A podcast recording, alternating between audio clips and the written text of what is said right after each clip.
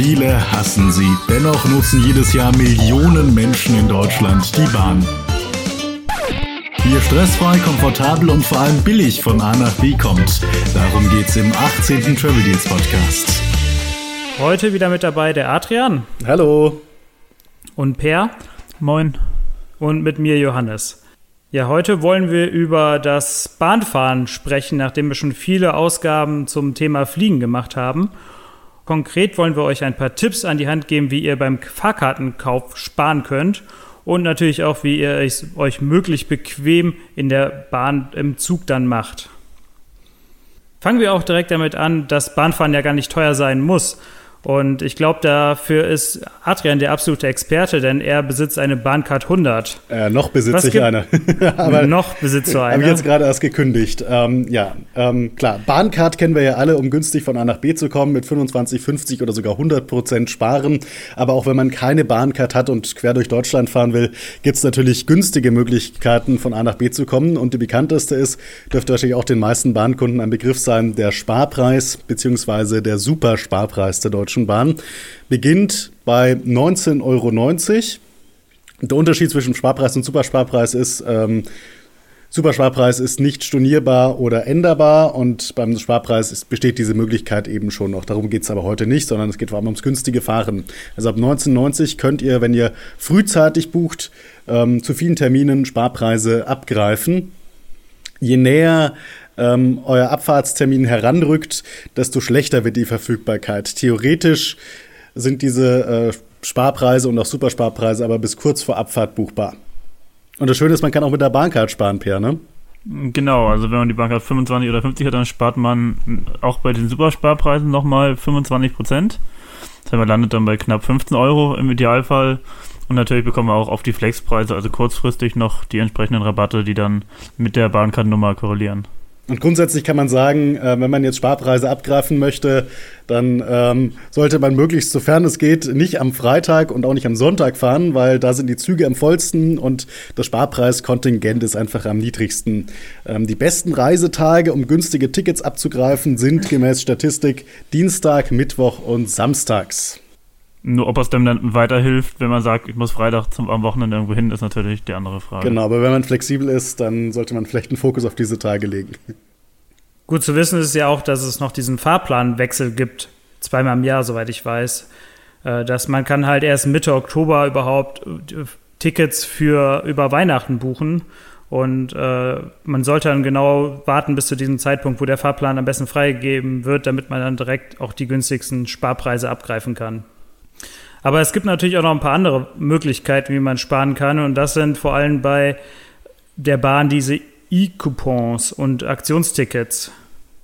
Genau wie andere Websites und so weiter und so fort gibt es immer mal wieder äh, Gutscheincodes für die Deutsche Bahn. Die heißen E-Coupons. Und ähm, damit bekommt man Rabatt auf den Fahrpreis für Online-Tickets. Diese E-Coupons, die findet man aber nur selten im Internet, also die werden selten irgendwie auf irgendwelchen Gutscheinseiten oder auch auf Travel Deals so veröffentlicht, sondern meistens befinden sich diese Gutscheincodes auf irgendwelchen Verpackungen, zum Beispiel von Nutella-Gläsern oder momentan auf äh, Duplo, Kinderriegel und Hanuta. Und da ist dann eben ein Code drauf. Und mit diesem Code, wenn man den bei der Online-Buchung eingibt, bekommt man satte 10 Euro Rabatt. Allerdings erst einlösbar ab 29 Euro Mindestbuchungswert.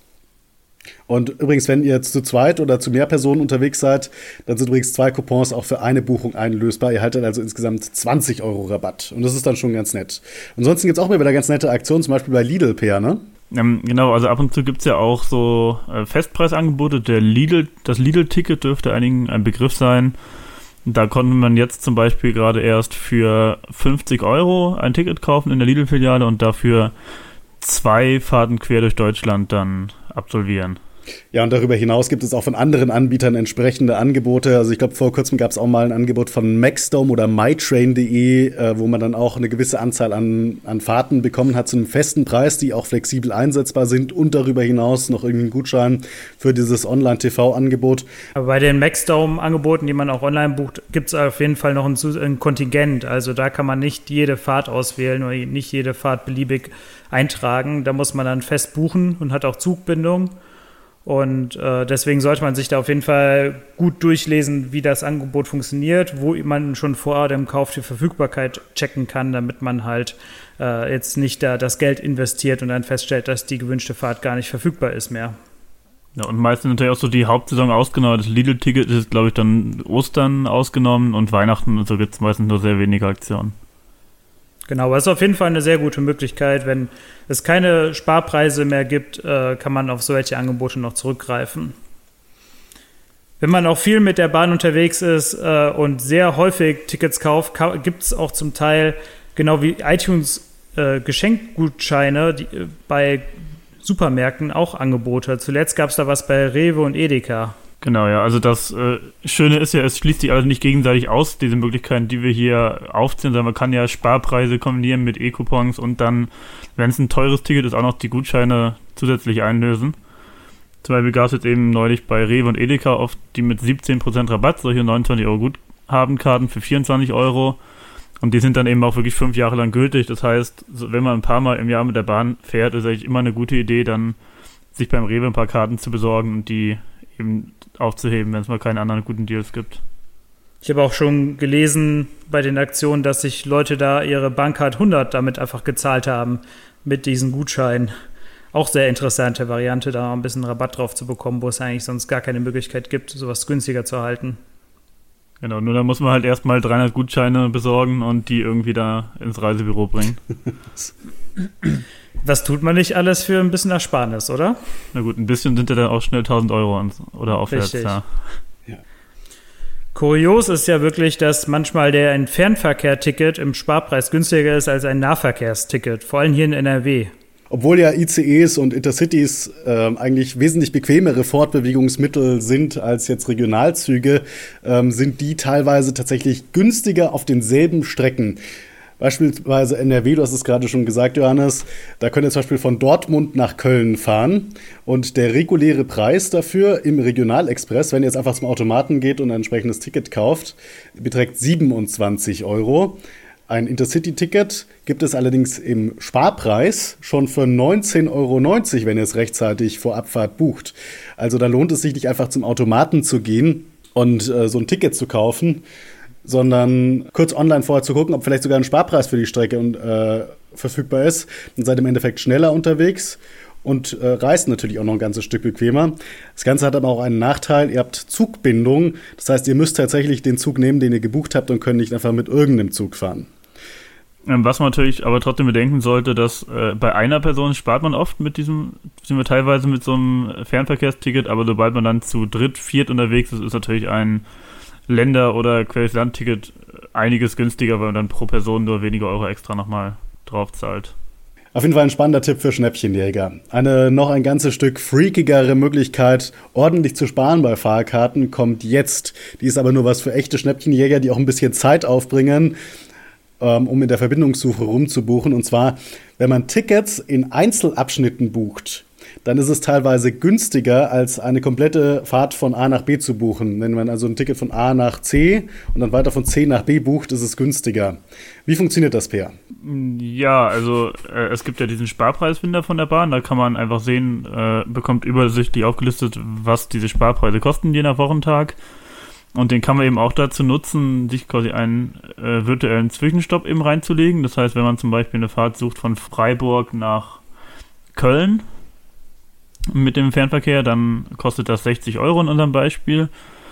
Wenn man aber nach zwei einzelnen Tickets schaut, also einmal Freiburg-Mainz haben wir hier jetzt rausgesucht, das sind dann nur 20 Euro für das erste Segment und Mainz-Köln dann nochmal 30 Euro. Das heißt, man spart insgesamt 10 Euro, wenn man eben die Tickets einzeln kauft, muss dabei aber beachten, dass man im gleichen Zug sitzen sollte. Das heißt, es gibt ja diese Fahrgastrechte, wenn man Anschluss verpasst, und zwei getrennte Tickets hat, dann steht einem erstmal nichts zu. Aber das lässt sich eben quasi umgehen, indem man einfach einen durchgehenden Zug nimmt. Und sobald der erste Teil verspätet ist, ist der zweite dann ja auch. Und ein Vorteil des Ganzen ist ja auch, wenn wir zu diesen Coupons zurückkommen, wenn man jetzt das in zwei Aufschnitte aufteilt, dann kann man theoretisch bei entsprechendem Fahrkartenwert auch zwei dieser 10-Euro-Gutscheine einlösen. Noch besser als einfach nur Geld zu sparen, ist es auch Geld zu sparen und ein Upgrade zu bekommen. Und zwar, wenn man einfach erste Klasse statt zweite Klasse bucht und dabei noch etwas spart. Wie geht das? Genau, also manchmal ist es tatsächlich so, dass äh, der Sparpreis für die erste Klasse günstiger ist als der reguläre Flexpreis für die zweite Klasse. Also folgendes Beispiel, ihr fahrt von München nach Berlin und es sind keine zweite Klasse Sparpreise mehr verfügbar. Das heißt, wenn ihr zweite Klasse fahren wollt, dann müsst ihr zwangsläufig den regulären Fahrpreis von 153 Euro buchen. Allerdings ähm, in diesem Beispiel, was wir jetzt rausgesucht haben, ist auch noch ein Sparpreis verfügbar, allerdings halt nicht für die zweite, sondern für die erste Klasse und der kostet nur 149,90 Euro. Das heißt, ihr könnt in der ersten Klasse 3 Euro günstiger fahren als in der zweiten Klasse. Aber natürlich auch einen Nachteil beim Sparpreis. Also wenn ihr in der ersten Klasse günstig fahrt, habt ihr Zugbindung. Das heißt, ihr müsst genau diese Verbindung nehmen. Und beim Flexpreis seid ihr natürlich flexibel und könnt jeden Zug an diesem Tag nehmen. Genau, wir haben ja jetzt eben gesehen, 150 Euro für gut vier Stunden im Zug, das ist natürlich eine Stange Geld und wenn man das jede Woche machen will, dann macht man schnell im Monat ein paar Tausender locker. Und zum Glück gibt es ja eine gute Alternative, das ist nämlich die schwarze Bahncard, also die Bahncard 100 und mit der reist man zum festen Preis ein Jahr lang durch ganz Deutschland. Adrian, du hattest, beziehungsweise hast ja noch diese Karte und kannst da sicher noch mehr zu sagen. Genau, also die Bahncard 100, auch Black Mamba genannt, so hat sie Harald Schmidt mal betitelt, die ermöglicht tatsächlich das ticketfreie Reisen in ganz Deutschland. Ähm, das bedeutet, man hat diese Karte und kann damit einfach einsteigen. Und das Schöne ist, die gilt nicht nur in den Zügen der Deutschen Bahn, sondern auch in vielen Privatbahnen und auch in Verkehrsverbünden. Also überall da, wo das City-Ticket gilt, da darf man auch den ÖPNV, Busse, Straßenbahnen, U-Bahn und so weiter benutzen. Darüber hinaus gilt es zum Beispiel auch in den IC-Bussen und auf anderen Buslinien, die von der äh, Deutschen Bahn betrieben werden, auch im regionalen Bereich. Und zum Beispiel kann man damit auch Schiff fahren in Hamburg oder so, weil da gilt ja auch City-Ticket. Also es ist wirklich ähm, eine tolle Mobilität, die man damit bekommt. Aber das Ganze hat auch seinen Preis. 4.395 Euro kostet es für die zweite Klasse oder 6.435 Euro für die erste Klasse pro Jahr. Das, ich habe mal rumgerechnet, wenn man eine Bahncard 50 hätte und Tickets zum Flexpreis kaufen würde zwischen München und Hamburg, dann würde sie sich ab so rund 30 Hin- und Rückfahrten im Jahr lohnen. Äh, ganz beliebt ist die Bahnkarte und auch für Berufspendler, die zum Beispiel auf so Strecken wie München, Nürnberg oder Frankfurt-Köln unterwegs sind. Wenn man da jeden Tag pendelt, dann lohnt sich die Bahnkarte auch sehr schnell. Also sie lohnt sich relativ schnell. Und was auch noch ein Vorteil ist, äh, der Bahnkomfort-Vielfahrerstatus, den hat man ja automatisch, wenn man eine Bahncard 100 besitzt. Ähm, was das ist, da kommen wir später nochmal dazu. Ja, Adrian, du hast ja schon das äh, Thema Komfort angesprochen. Und äh, ich, da haben wir auch noch so ein paar wichtige Tipps für euch. Und das erste ist natürlich die Sitzplatzreservierung. Macht sie denn überhaupt Sinn? Na gut, also ist jetzt pauschal schwer zu beantworten. Grundsätzlich ist es natürlich so, die lohnt sich umso mehr, je voller der Zug ist. Das heißt, wenn man jetzt gerade zu Ostern, zu Weihnachten reist, dann kann es durchaus Sinn ergeben, die 4,50 zu investieren. Bei leeren Zügen natürlich nicht. Also es gibt so einen Anhaltspunkt für das Reisendenaufkommen, wenn ein Zug ganz stark gebucht ist, dann gibt es nämlich bei der Buchung auf der Bahn so einen Hinweis, da steht dann erhöhtes Reisendenaufkommen erwartet. Das heißt, wenn man dann noch eine Sitzplatzreservierung überhaupt bekommt, dann ist es eine gute Idee, die 4,50 zu investieren. Oder man bucht halt direkt ein Ticket in der ersten Klasse, da ist die Reservierung ja von äh, immer mit drin. Ich muss sagen, wenn ich alleine reise in der Bahn, dann reserviere ich fast nie. Höchstens, ähm, es ist jetzt wirklich am Freitag oder Sonntag zur absoluten Hauptreisezeit oder so. Aber normalerweise mache ich keine Reservierung, weil als Alleinreisender bekommt man sowieso immer irgendwie einen Platz, finde ich. Ähm, meistens, auch wenn die Leute schon im Gang stehen bis zum geht nicht mehr, man läuft einmal durch den Zug und man findet trotzdem doch einen Platz. Das ist so die Erfahrung, die ich gemacht habe. Aber eine Garantie für einen Sitzplatz gibt es natürlich nur mit einer Sitzplatzreservierung. Nachteil der Sitzplatzreservierung, naja, man sitzt halt neben irgendjemanden, neben dem man vielleicht nicht sitzen möchte oder irgendwo eingequetscht, obwohl der restliche Zug frei ist und dann ist das, sind die 4,50 Euro rausgeschmissenes Geld. Also man sollte sich gut überlegen, vor allem wenn man alleine reist, ob man wirklich eine Sitzplatzreservierung braucht. Wenn man jetzt zu mehreren Leuten unterwegs ist, zu zweit oder sogar in einer größeren Gruppe und zusammensitzen will, finde ich, ist eine Sitzplatzreservierung immer empfehlenswert.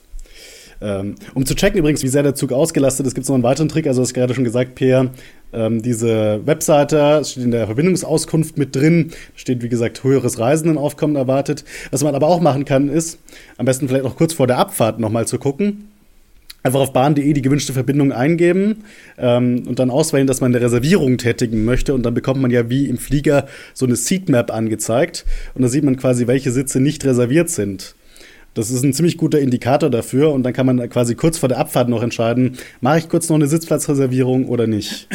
Also so gehe ich immer vor. Wenn ich jetzt wirklich sehe, der Zug ist komplett ausreserviert, ist noch ein Platz frei, dann reserviere ich mir den, weil dann habe ich quasi Gewissheit, dass das noch eine Möglichkeit ist, noch einen Platz zu kriegen. Du hast ja eben gesagt, ab zwei Personen immer eine Reservierung äh, empfiehlst. Also ich würde jetzt, bei Vierern würde ich vielleicht zustimmen, aber wenn man jetzt eben so eine Sitzkarte sieht, dann weiß man, als ja, zwei genau. Personen findet man immer noch was. Also kommt natürlich immer auf die Auslastung an. Und gegebenenfalls auch, wenn man unbedingt einen Tisch braucht, um da jetzt zu arbeiten, am großen Tisch, dann könnte man auch drüber nachdenken. Aber immerhin ist es ja nicht mehr so, dass es die Steckdosen nur am Tisch gibt in den alten Intercities, sondern da muss man sich ja keine Sorgen mehr machen. Genau, also mittlerweile in allen ICEs und auch in den Intercities, außer in ein paar ganz alten ICs, äh, gibt es Steckdosen an jedem Platz. Also jeder Doppelplatz hat eine Steckdose. In der ersten Klasse sogar jeder Platz eine eigene Steckdose. Übrigens, man kann auch, wenn man schon im Zug sitzt, noch eine Reservierung tätigen. Also wenn man feststellt, oh, der Zug ist aber ganz schön voll. Ähm, da muss man halt telefonisch bei der Bahn anrufen. Da kann man auch eine Sitzplatzreservierung machen, aber halt erst ab dem nächsten Bahnhof kann man dann schon mal so schön zu seinem künftigen Sitzplatz hingehen und dem Menschen, der da sagt, hey du, ab nächsten Bahnhof ist das hier mein Platz. Kannst schon mal dein Zeug zusammenpacken. Ja, übrigens verfallen ja auch die Reservierungen nach 15 Minuten und wenn bis dahin nicht der Passagier am Platz erschienen ist, äh, kann man sich den theoretisch auch nehmen. Aber die Diskussion dann mit dem äh, Passagier, der den Platz reserviert hat, die will ich nicht führen. Der dann nach 16 Minuten kommt. Genau. Mit der Stoppuhr. ja, vielleicht trotzdem ganz gut zu wissen, wenn man weiß, okay, der, der Sitz sollte eigentlich schon vor einer halben Stunde äh, vergeben sein, dann kann man sich da mal hinsetzen und schauen, ob da noch wirklich jemand auftaucht. Genau, es ist ja wirklich ganz oft so, dass eben Leute reserviert haben und dann nicht auftauchen. Ich habe da oder weiß, sich irgendwo anders hinsetzen. Oder sich irgendwo anders hinsetzen, weil äh, genau neben einem dann schon jemand sitzen würde oder so, ist es ja auch nachvollziehbar. Und wenn man sich die Pünktlichkeitsstatistik anguckt, da hat man noch einen anderen Grund, wieso die so oft frei sind, die Plätze. Ja, was man auch noch machen kann, vor allem jetzt in Großstädten, wo es mehrere Bahnhöfe gibt und äh, der Zug äh, ja, eingesetzt wird, ist es am ersten Bahnhof einzusteigen. Also zum Beispiel in Hamburg, Altona, da fahren die ja los und dann erst über Hamburg Hauptbahnhof und ich glaube, da hat man auch deutlich bessere Chancen, noch einen freien Sitzplatz zu bekommen. Ich denke vor allem zu Stoßzeiten wie jetzt Freitagabends oder so. Ja, man sollte dabei nur aufpassen, dass es auch wirklich, äh, das Ticket auch wirklich gilt von diesem Bahnhof schon. Also es gibt ja so eine ewig lange PDF-Liste bei der Bahn. Da stehen drin, welche Bahnhöfe tariflich gleichgestellt sind. Das heißt, wo eben dieser Trick dann funktioniert, damit einfach früher einsteigen. Aber was wir gesehen haben, zum Beispiel Hamburg-Harburg zählt dann wohl nicht dazu. Ja, also auf jeden Fall lieber einmal zu viel nachschauen, als da einfach sich reinzusetzen zu früh. So, jetzt stellen wir uns die Situation vor, wir stehen am Bahnsteig ähm, und steigen in den Zug ein. Ich als Fahrgast sitze bereits im Zug, komme schon von einem anderen äh, Bahnhof angefahren und erlebe es leider sehr, sehr häufig, dass äh, Fahrgäste zu mir ankommen, auf meinen Platz, der als nicht reserviert in dem Reservierungsdisplay angezeigt wurde, ankommen und sagen, Entschuldigen Sie, dieser Platz ist reserviert, ich habe ab jetzt reserviert. Und denke ich mir so immer, ja, also da stand jetzt nichts von Reservierung, zeigen Sie mir nochmal Ihre Reservierung. Und ganz oft passiert es, dass die Leute dann in den falschen Wagen oder gar in den falschen Zugteil eingestiegen sind.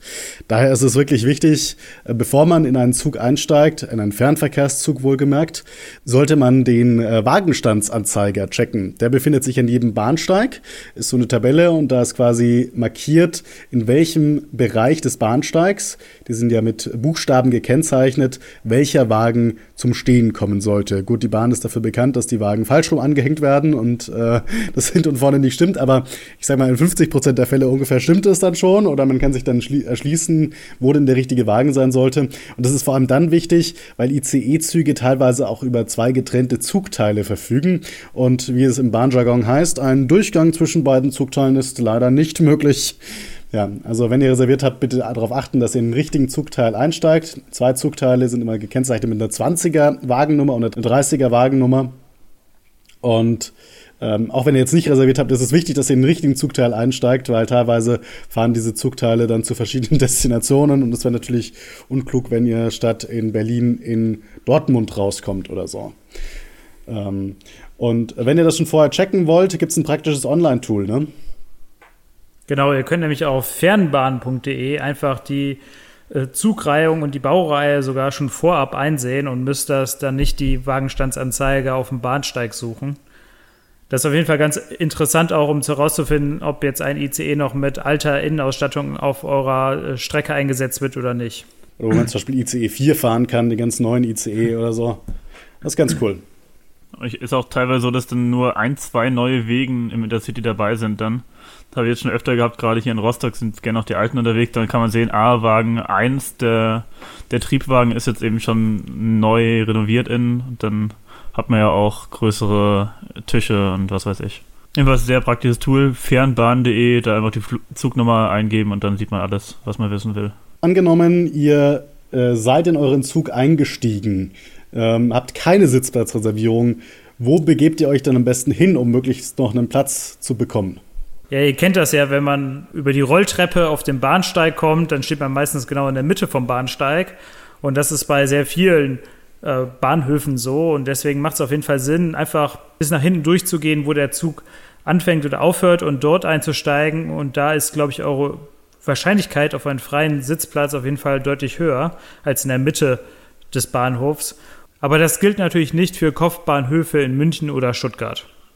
Genau, und ich habe so die Erfahrung gemacht, dass es die meisten nicht reservierten, nicht belegten Sitzplätze ähm, in den ICEs in Wagen 2 und 3 gibt. Also relativ weit vorne. Meistens nicht im allerersten Wagen, sondern im zweiten und dritten Wagen dann. Also da sind die Chancen, dass man noch einen Sitzplatz auch bei einem vollen Zug ähm, bekommt, relativ hoch. Ich sehe das ja ganz oft im ICE 1, in dem ganz alten ICE oder auch im ICE 4. Da ist um das Bordbistro rum, da liegen die Leute alle in den Gängen rum und ähm, und je weiter man durch den Zug durchgeht, die Richtung Zug anfangen, Richtung Wagen 1 in der zweiten Klasse, desto leerer wird es. Und dann wirklich so Wagen 1, 2 und vor allem 3, da ist dann wirklich die Chance sehr gut, dass man noch einen Sitzplatz bekommt. Teilweise sagt das ja auch dann der, äh, die Mitarbeiter an über Durchsage, ja, in Wagen 3 gibt es noch freie Plätze, damit der Adrian da, da nicht ganz alleine rumhängt. Übrigens, ähm, ihr kennt das ja vielleicht von Airlines, diese Op-Ups, also Upgrades, Courtesy-Upgrades oder so werden die auch genannt, wenn der, der, Flug überbucht ist, dass man dann mal in die Business Class geupgradet wird oder sowas. Das gibt es bei der Bahn übrigens eigentlich nicht so wirklich, weil man zahlt nicht für einen Sitzplatz bei der Bahn, sondern wenn man ein Ticket bucht, dann hat man lediglich Anspruch auf die Beförderung und die kann halt auch im Stehen erfolgen. Äh, das kann nur mal passieren, wenn ihr wirklich einen ganz, ganz netten Schaffner erwischt und das Ganze in einer diskreten Situation passiert. Also wenn es keine anderen Reisenden mitkriegen, dann äh, wird man vielleicht mal in die erste Klasse gebeten. Aber mir ist es in meiner ganzen Bahncard 100 Zeit, glaube ich, ein oder zweimal passiert oder so. Also das ist wirklich die absolute Ausnahme. Das passiert schon eher, wenn man irgendwie eine Reservierung hat und der Wagen ist nicht dabei oder nicht benutzbar, weil die Klimaanlage defekt ist und weil man seine Reservierung nicht nutzen kann oder so, dann wird man vielleicht schon eher in die, in die erste Klasse geschickt. Das ist, glaube ich, auch die beste Chance auf einen freien Sitzplatz. Ist es im Sommer wirklich in dem Waggon, wo die Klimaanlage wieder ausgefallen ist, ne? Genau. Wobei man da ja offiziell nicht sitzen bleiben darf, aber ja, meistens sagt dann trotzdem keiner was. Zu schade, dass man die Fenster nicht mehr öffnen kann. Travel Deals übernimmt keine Haftung für eventuelle Gesundheitsschäden, so sei dabei betont. Übrigens, wenn ihr Wert auf Beinfreiheit legt, dann solltet ihr Abteile und äh, Sitze, Vierersitze mit Tisch meiden, weil dort wird es, wenn ihr jemandem gegenüber sitzt, wirklich sehr eng und teilweise habt ihr sogar weniger Beinfreiheit als im Flugzeug. Also, ich weiß nicht, wer das entworfen hat, aber selbst in der ersten Klasse wird es dann ziemlich kuschelig mit den Beinen. Und dazu kommt ja noch, dass gern diese Metallstange vom Tisch noch da auch irgendwo ihren Platz haben will. Ja, also ich, ich persönlich bevorzuge deswegen auch die ganz normalen Doppelsitze. Ich finde es wesentlich bequemer, als irgendjemand gegenüber zu sitzen. Der Vorteil vom Tisch, den ich immer schätze, ist, dass man genug Platz für einen Laptop und auch die Maus daneben hat. Aber ich arbeite nicht gerne mit dem Touchpad und so diese kleinen Tische, da geht dann gerade der Laptop rauf und das war's dann.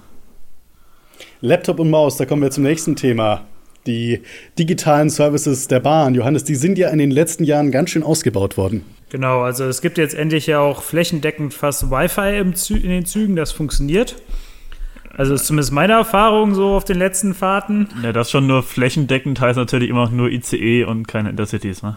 Ja, das natürlich. Und natürlich nicht im Regionalverkehr. Wer braucht das da auch? Also.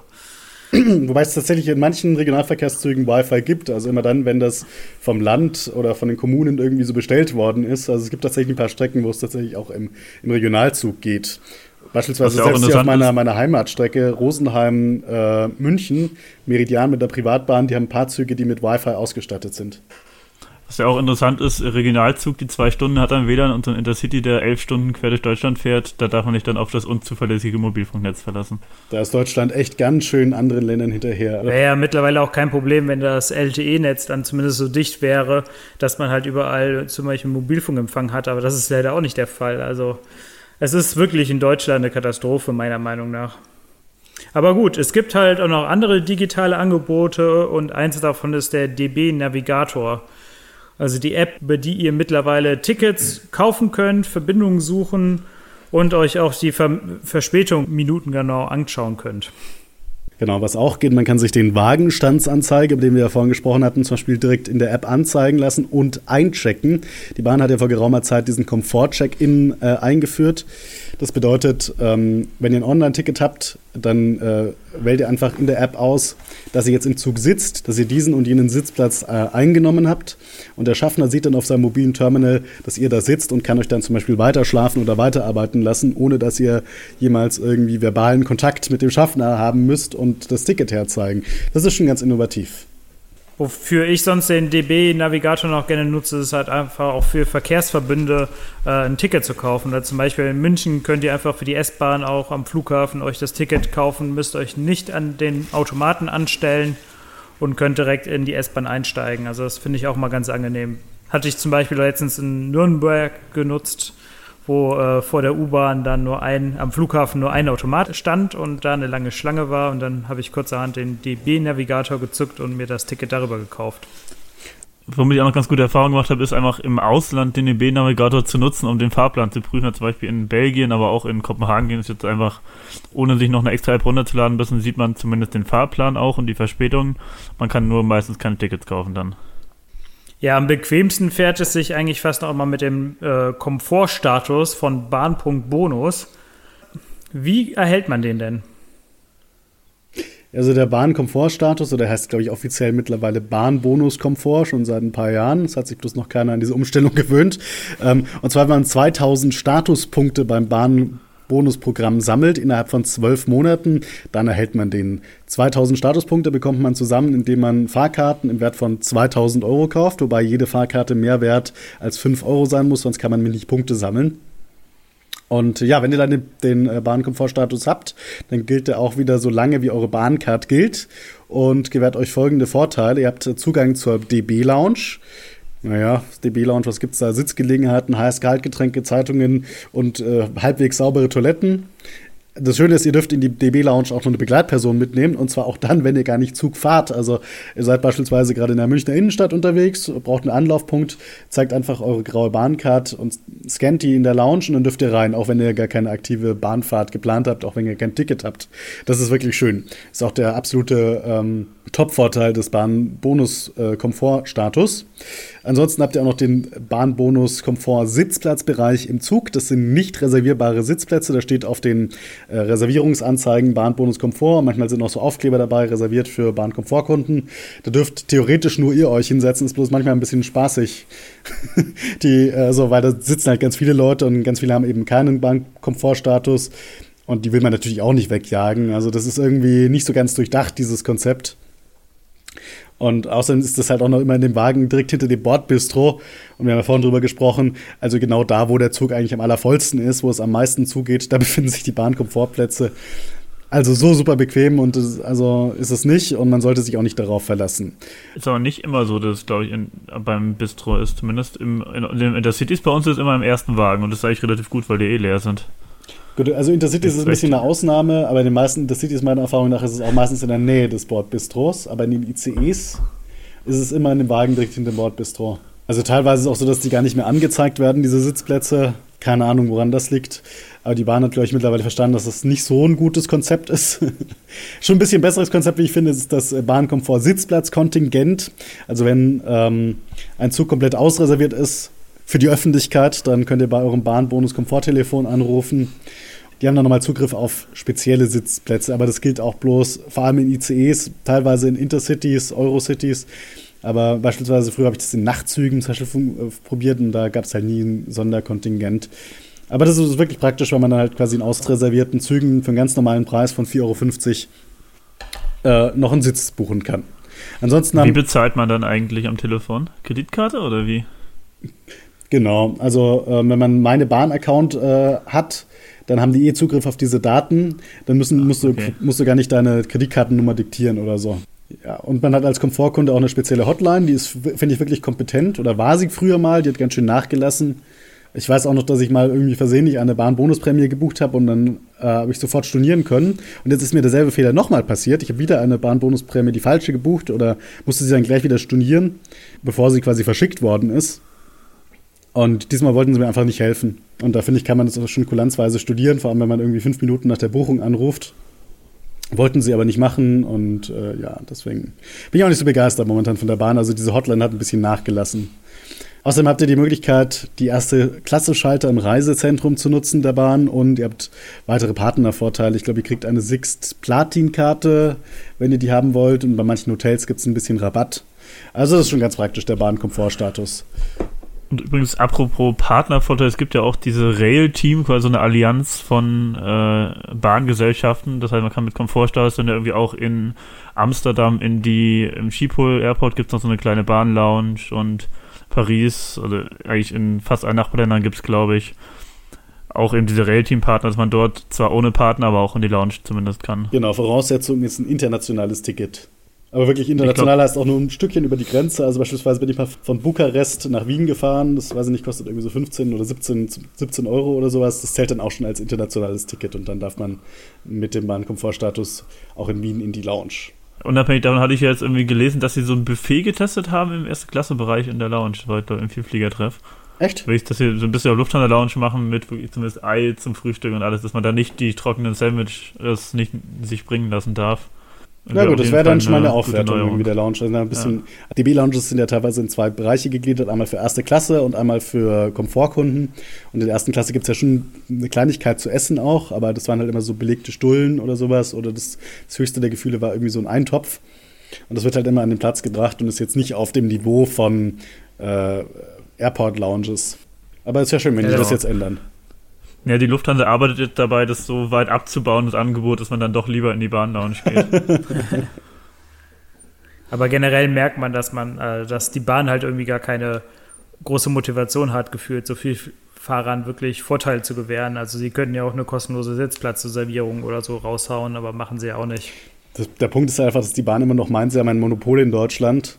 Ja. So langsam kommt so ein bisschen das Erwachen mit den Fernbussen, aber so richtig haben sie es immer noch nicht gerafft. So, und das ist eben in der Fliegerei anders. Da gibt es ja auch kein richtiges Monopol. Ja, vielleicht so ein bisschen in Deutschland, aber ähm, zumindest gibt es mehr Wettbewerb als auf der Schiene. Ja, ein Monopol hat die Bahn auch, was Verspätung angeht. auch hier gibt es Fahrgastrechte, aber leider gibt es keine 600 Euro für eine Verspätung. Wie beim Fliegen. Sondern ma maximal die Hälfte des Fahrpreises zurück. Ich glaube, es soll jetzt auch irgendwie geändert werden im nächsten Jahr, dass es dann bis zu 100% gibt nach irgendeiner neuen EU-Richtlinie oder so. Das wird jetzt doch irgendwie genau. diskutiert. Also da soll sich auf jeden Fall was ändern. Ich weiß nicht, ob es schon verabschiedet ist, richtig. Aber ähm, Jedenfalls ja, bekommt er momentan ab äh, einer Stunde Verspätung 25% des Reisepreises zurück. Ab zwei Stunden gibt es 50%. So ist die aktuelle Regel. Genau, und viele Leute haben natürlich gar keine Lust, das einzufordern, weil es geht ja nur per Brief oder im Reisezentrum. Dann denkt man, überlegt man dreimal, ob es einem das jetzt wert ist, für die 4 Euro, die man zurückkriegt, da noch hinzuschreiben.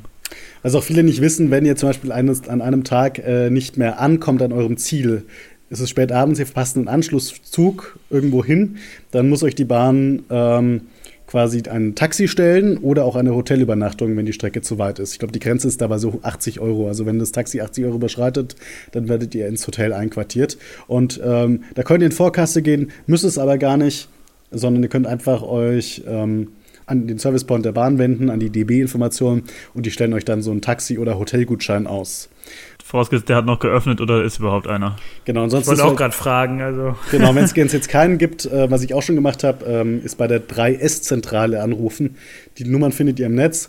Das ist quasi so die Service-Koordinationsstelle der Bahn. Und wenn ihr dann sagt, ja, also ich habe kein Geld dabei, aber muss noch dahin, dann ähm, kümmern die sich schon, dass es irgendeine Lösung für euch gefunden wird. Also ich bin da tatsächlich mal von einem Taxi abgeholt worden und die Dreiszentrale hat dann ein Taxiunternehmen versprochen, dass sie das abrechnen und so. Das war wirklich toll. Ich bin mal von Chemnitz nach Dresden gefahren. In Chemnitz hatte der äh, Service Point schon zu, aber in Dresden hatte er noch auf. Da habe ich bei der Dreiszentrale angerufen, habe das abgeklärt und dann haben die mich quasi in ein Taxi und gesagt, ich soll einfach ein Taxi nehmen und dann mit dem Taxifahrer zur DB Information in Dresden gehen und da hat er dann quasi rückwirkend einen Taxigutschein ausgestellt bekommen. Also die können da schon einiges machen. Und ich hatte also natürlich hofft, dass es gar nicht erst so weit kommt. Genau. Ich hatte neulich auch die Situation, dass äh, ein Zug wegen dieses heftigen Schneechaos in Bayern komplett ausgefallen ist. Einfach mal eine komplette Woche ist er nicht gefahren. Und die Bahn hat auch keinen Ersatz bereitgestellt, also kein Ersatzbus und nichts. Ja, also die Fahrgäste, die halt nicht wissen, dass einem da trotzdem ein Taxi zusteht oder irgendwie eine Beförderung, wenn man ein bezahltes Ticket hat, äh, die sind dann halt, mussten sich abholen lassen und haben dann auf eigene Kosten Taxi bezahlt. Ich habe mir da schön ähm, in einem anderen Bahnhof schon einen Taxigutschein für diese Strecke ausstellen lassen und bin dann eben gefahren. Das muss man halt wissen, dass das geht. Genau, und alle Details auch nochmal zu dem Thema Verspätung und der Fahrpreiserstattung bei der Deutschen Bahn äh, findet ihr in einem separaten Ratgeber bei uns auf Travel Deals. Verlinken wir euch in den Show Notes.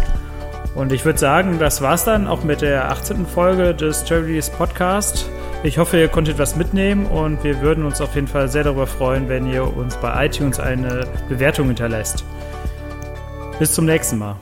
Danke und tschüss. Tschüss. Tschüss. Ciao.